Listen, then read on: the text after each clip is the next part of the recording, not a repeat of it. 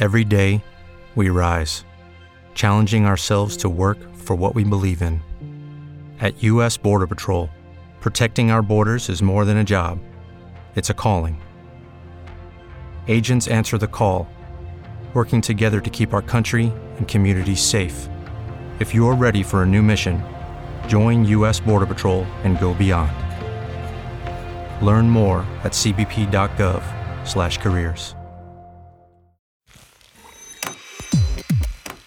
Al cierre con Andrés Mompotes. Bienvenidos, estamos en Al cierre, el podcast con el cual analizamos aquí, en el corazón de noticias de la sala de redacción del tiempo, las causas y las consecuencias de los temas más importantes del día. Hoy, martes 28 de agosto de 2018, vamos a hablar de qué viene para Gustavo Petro, luego de que el Consejo Nacional Electoral le negó la personería jurídica a su movimiento, de también qué va a pasar luego de que se revelaran unos datos en un informe sobre la red criminal de la oficina en Medellín. Además, hablaremos de cuáles son las vacantes que está buscando Colpensiones y del futuro de la selección Colombia. Soy Andrés Monpote, su director de información del tiempo. Comenzamos. La clave de las noticias. Y empezamos con el tema clave. Tiene que ver con una decisión de los magistrados del Consejo Nacional Electoral que decidieron negarle la personería jurídica a Colombia Humana, el movimiento con el cual Gustavo Petro se lanzó a la presidencia y que hoy por hoy, según lo que dicen los magistrados, no debe seguir existiendo porque no hay manera jurídica de soportar eso. Estamos con Edulfo Peña, editor político del tiempo. ¿Cuál es la razón que tienen los magistrados en torno a esta noticia, Edulfo? La razón es que la norma determina que tendrán personería jurídica, que implica un reconocimiento legal jurídico para efectos de que le den plata y eso, los partidos que hayan logrado elegir congresistas. Sí, personería jurídica es, existe como movimiento, Como es movimiento, un partido pero como ante el Estado para todos los efectos jurídicos. Y resulta que Colombia Humana no logró elegir en el Congreso congresistas. Ah, dirán, ¿y entonces por qué Petro sí es congresista? Resulta que Petro es eh, está hoy en el Senado, pero no mediante una elección directa como congresista, sino que la norma dice que el segundo en votos en la, en la segunda vuelta presidencial tendrá una curul en el Senado de la República y el vicepresidente en la Cámara de, la- de la Representantes. Es una norma que estamos estrenando, Sí, sí, sí. pero no es contradictorio que un candidato que hace esa llegada a- al Congreso por cuenta de ser eh, la segunda votación, el que el Sí. que se el que pasó a segunda vuelta, que llega por un movimiento no tenga ese derecho legal para también mantener su movimiento vivo. Pues la norma es la norma, la ley es la ley. La ley no establece que el segundo en votos en la presidencia de la República podía eh, establecer su personería jurídica o recuperar su personería jurídica, porque eso no dice la ley. Las La- reglas la- la estaban claras desde un principio. claro. eso eso Claro, ya que- se sabía que era así porque estaba Claro. previsto en la ley. Lo que Petro pensó es que como él, como de alguna manera nueva termina en el, en el Senado, entonces él hubiera sido elegido por Colombia, eh, por la Colombia humana y tener derecho a la personería. Los magistrados han mirado la ley y dicen no tiene derecho. Entonces le negamos la personería jurídica a Petro. Pero Petro seguirá con su Colombia humana y Bueno, con la Bogotá humana y Ha- con la... Hablemos, hablemos de las consecuencias entonces, Edulfo. No tiene movimiento oficial, Jurídico. Jurídico. Jurídico. pero eso no quiere decir que ese movimiento desaparezca. No, no desaparece. Por ejemplo, tú ves a Andrés, que él en Bogotá era la Bogotá humana. Eso no tenía eh, personalidad jurídica. Después Colombia humana, cuando era candidato a la alcaldía. Pero hay Villavicencio humana, Caldas humana, Antioquia humana. Es un nombre eh, informal que juega en política, pero él no ha podido sacarle personería jurídica. ¿Por qué? Porque nadie ha sido elegido en el Congreso, a nadie tiene representación política en el Congreso por Colombia humana. Y yo creo que hay que recordar que hay otros casos similares No, que han pues hecho política toda la vida sin Pues ya, tener- Mocus no tiene partido político y se ha ganado todas las elecciones para alcalde, hoy es senador, pero no tiene partido político. Fajardo, Sergio Fajardo, tiene una cosa que llama compromiso ciudadano y es igual que Colombia Humana. Sí, es como una cosa informal, como una reunión de amigos, pero no tiene personalidad jurídica. De hecho, Fajardo se enojó hace más o menos un año porque como después del acuerdo de La Habana dijeron que algunos partidos iban a recuperar su personalidad jurídica, Sergio intentó recuperar la personalidad jurídica, pero no tiene representación. Sergio tiene un senador, Iván Marulanda, pero fue elegido por la lista, por la otra coalición, ¿no? Entonces, ¿cuál era la razón política de intentar mantener el movimiento vivo? Sería uno podría tratar de relacionar esa intención con el hecho de, seguir en esa, en esa eh, carrera por la presidencia dentro de cuatro años?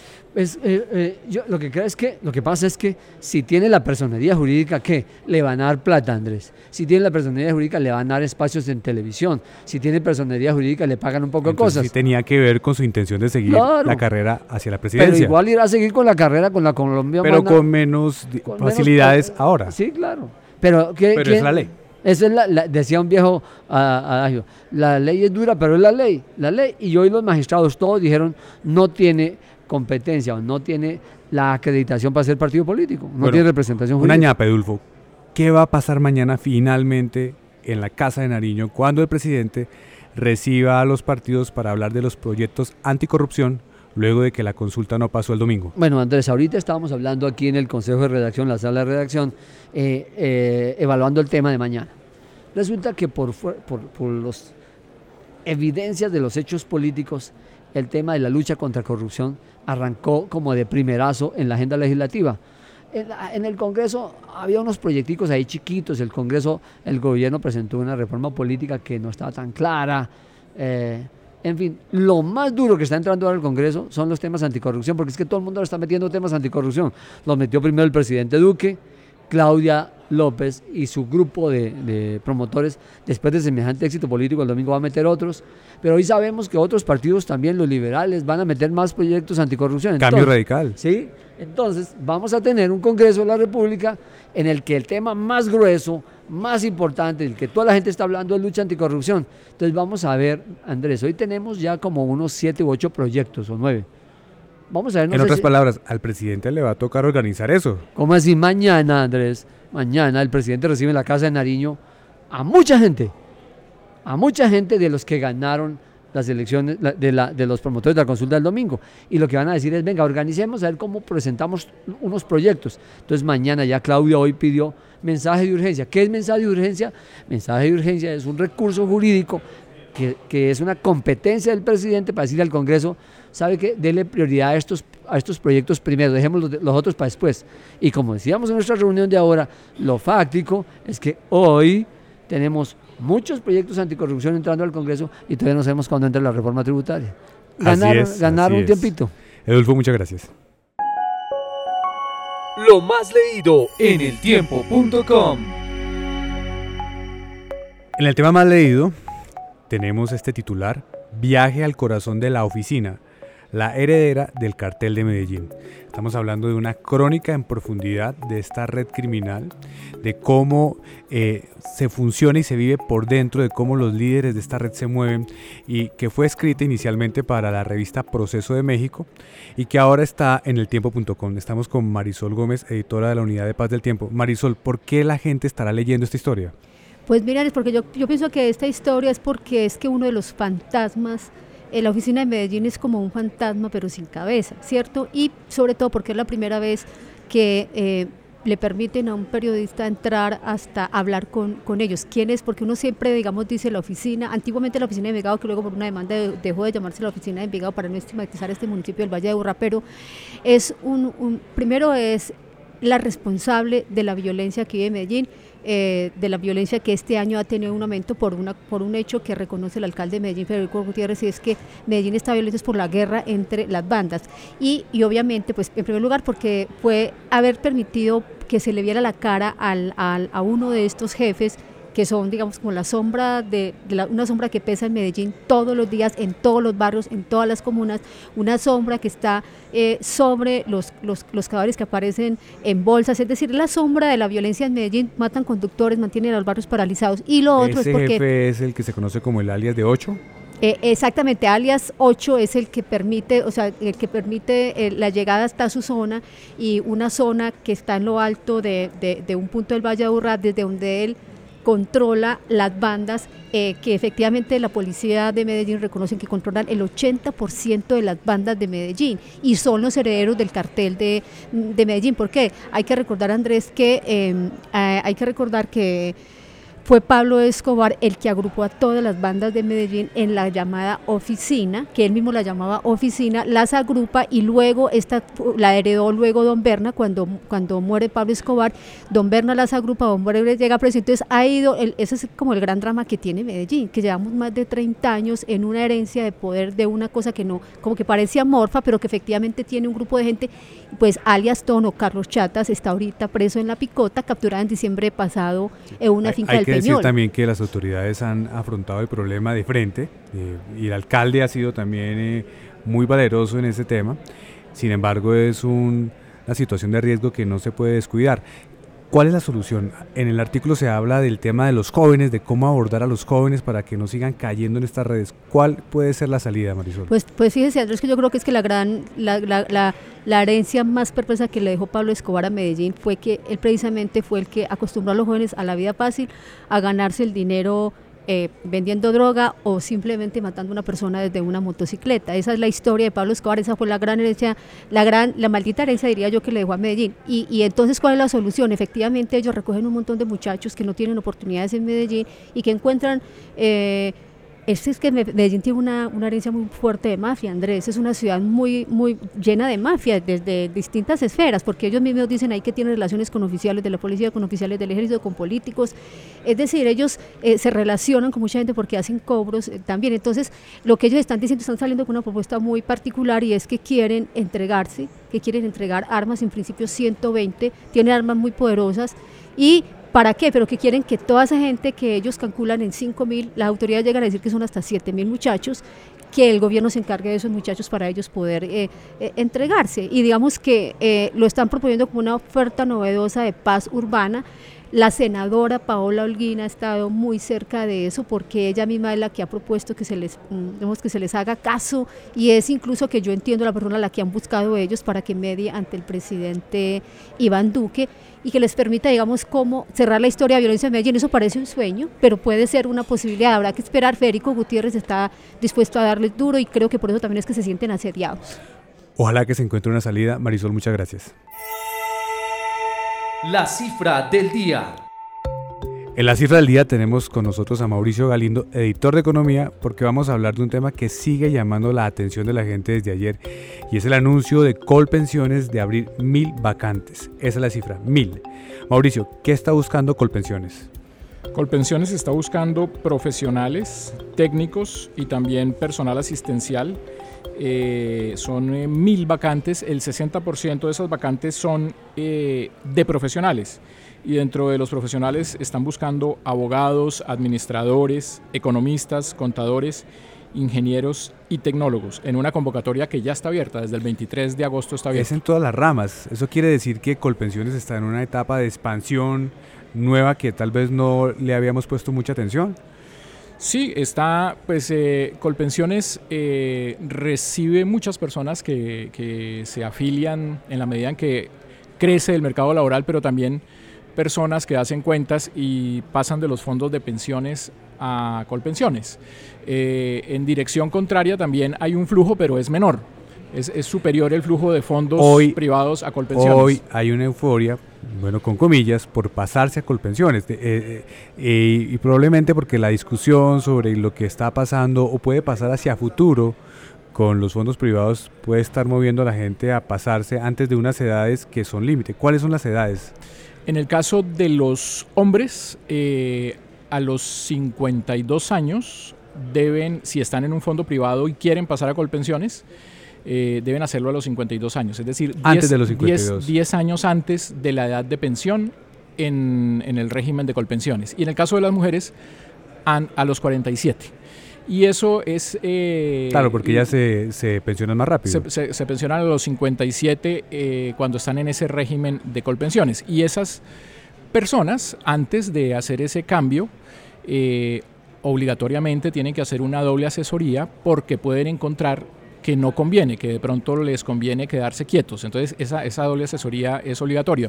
Lo que han encontrado la, mayor, la mayoría de personas que eh, han logrado, han contado con la suerte de tener eh, muchos años con estabilidad laboral, es que eh, es preferible pasarse para Colpensiones. En el caso contrario, las personas que tienen menos estabilidad ya no es tan seguro el cambio. Mauricio, finalmente, ¿dónde se encuentran los datos de la convocatoria? Se llama, la página se llama Convocatorias ADECO 2018. ADECO con doble C. ADECO es una empresa que hace, digamos, el trabajo de, reclutamiento. o en el tiempo.com usted tiene señalado con claridad ese, ese vínculo. Ese vínculo está en, en las notas que se han publicado en el tiempo.com. Mauricio, muchas gracias. Bueno, muchas gracias. Lo que viene para su información. Y en lo que viene vamos a hablar de dos temas que tienen que ver con el deporte, con el fútbol colombiano. Estamos con Gabriel Meluc, editor de deportes, porque hoy finalmente hubo reunión del comité, del nuevo comité, y todos parecen ya muy dispuestos a que se quede Peckerman finalmente luego de esta larga novela. Y también vamos a hablar de cómo va esa convocatoria para los partidos que tiene la selección Colombia. Gabriel, ¿qué pasó con Peckerman? Hola Andrés, eh, un saludo para todos los navegantes de este podcast. Mire, sí se posesiona el comité ejecutivo, el nuevo, hay tres miembros nuevos. Eh, y un hecho noticioso, y es que por primera vez la federación da un comunicado público en esta larga novela, como usted mencionó, de la posible continuidad o de la posible salida de José Peckerman de la Dirección Técnica de la Selección Colombia de Fútbol de Mayores. Eh, ese comunicado, como usted lo dice, es invitemos al técnico a negociar. Venga, sí, queremos que estén con ustedes. Nosotros tuvimos acceso, como pueden consultarlo, eh, leyendo y navegando en www.eltiempo.com, eh, a César Pastrana, uno de los nuevos miembros, expresidente de Santa Fe. Y él dice que eh, todos los miembros del comité ejecutivo quieren que Peckerman siga. y que por eso le pidieron al presidente de la federación, Ramón Jesurún, que lo invitara para que Peckerman fuera a una reunión donde estuvieran ellos y expusiera sus condiciones, diera su informe, contara qué quiere, qué plantea. Eso se puede leer de varias formas. Yo le voy a dar cuatro posibles intentos de análisis. Una, que son sinceros. Dos, dentro de esa sinceridad, que dieron el gesto público de querer continuar con el que estaba pidiendo el cuerpo técnico desde que fueron eliminados de Rusia. Le doy la tercera que esa me gusta un poco más a mí. Le tiraron la carga y la responsabilidad de la negociación y de la eventualidad de, que no, resulte. de que no resulte a Peckerman y al cuerpo técnico. Me parece bien. Y ellos pueden salir y decirle a la opinión pública que apoya favoritariamente a Peckerman. es nuestra intención. Aquí estuvimos, hicimos todo, le queríamos poner un par de cosas, que ganara un poquito menos de plata, que tuviera un asistente colombiano, que cambiara de gerente, pero no, pero toda nuestra intención fue esa. Y la cuarta, que también es una envenenada interpretación, que quede claro, amigos navegantes están dilatando aún más este tema mientras terminan el proceso para escoger un director técnico. Mm. Son cuatro posibles eh, lecturas. Ahí está un abanico para que ustedes también se hagan su propia opinión. Y en el tema de, que de, la convocatoria de hoy, pues Arturo Reyes, que es el técnico de la sub-20, eh, convocó 24 jugadores para los partidos amistosos contra Argentina y Venezuela del próximo septiembre, en dos semanas. Eh, y es una selección interesante. Sabemos que por obligación contractual tenía que tener al menos siete jugadores que estuvieran en el Mundial, que uno de ellos dos era o Falcao o James, no fue James, fue Falcao. Eh, llevó un montón de jugadores nuevos, unos palos, absolutamente palos, como por ejemplo llevar al lateral Borja que estuvo en Santa Fe, que ahorita está en México, en el Toluca, que juega unas veces sí y otras no, pero es un muchacho joven. Llevar a un muchacho John Lucumí que estuvo en el Cali hace, y que ahorita está en Bélgica, en un equipo muy chico como el GAEC, pues también es un palo hay que mirarlo desde el punto de vista de la buena fe de que hay unos y nuevos. También le iba a preguntar, eso, de eso se trata, de hacer relevo, de empezar a probar, porque no nos, nos podemos quedar con los de siempre. Eh, tenga en cuenta una cosa, esta selección de Rusia fue catalogada ya como la selección de la renovación. Davinson Sánchez, Johan Mojica, etcétera, etcétera. Pero está bien que prueben jugadores nuevos. Llamó a unos jugadores que son del proceso de Peckerman Ninguno, incluso algunos de ellos tachados de haber sido llevados de manera gris y con bajas intenciones, pero los volvió a llevar él. Y hay otra cosa, llevó un equipo que es serio, porque tampoco va a ir a arriesgarse a hacer un oso frente a Argentina y Venezuela. Pero bueno, será muy interesante. Estaremos pendientes de los partidos y de lo que pase con Peckerman. Gabriel, muchas gracias. A usted, Andrés, gracias. ¿Cuál interpretación le gustó más? Ahí lo dejo. Se acaba la tarde y también estamos aquí cerrando el tiempo.com y el tiempo impreso de mañana y los invitamos a que nos acompañen nuevamente mañana también a escucharnos aquí al finalizar la tarde para seguir en el cierre. Muchas gracias.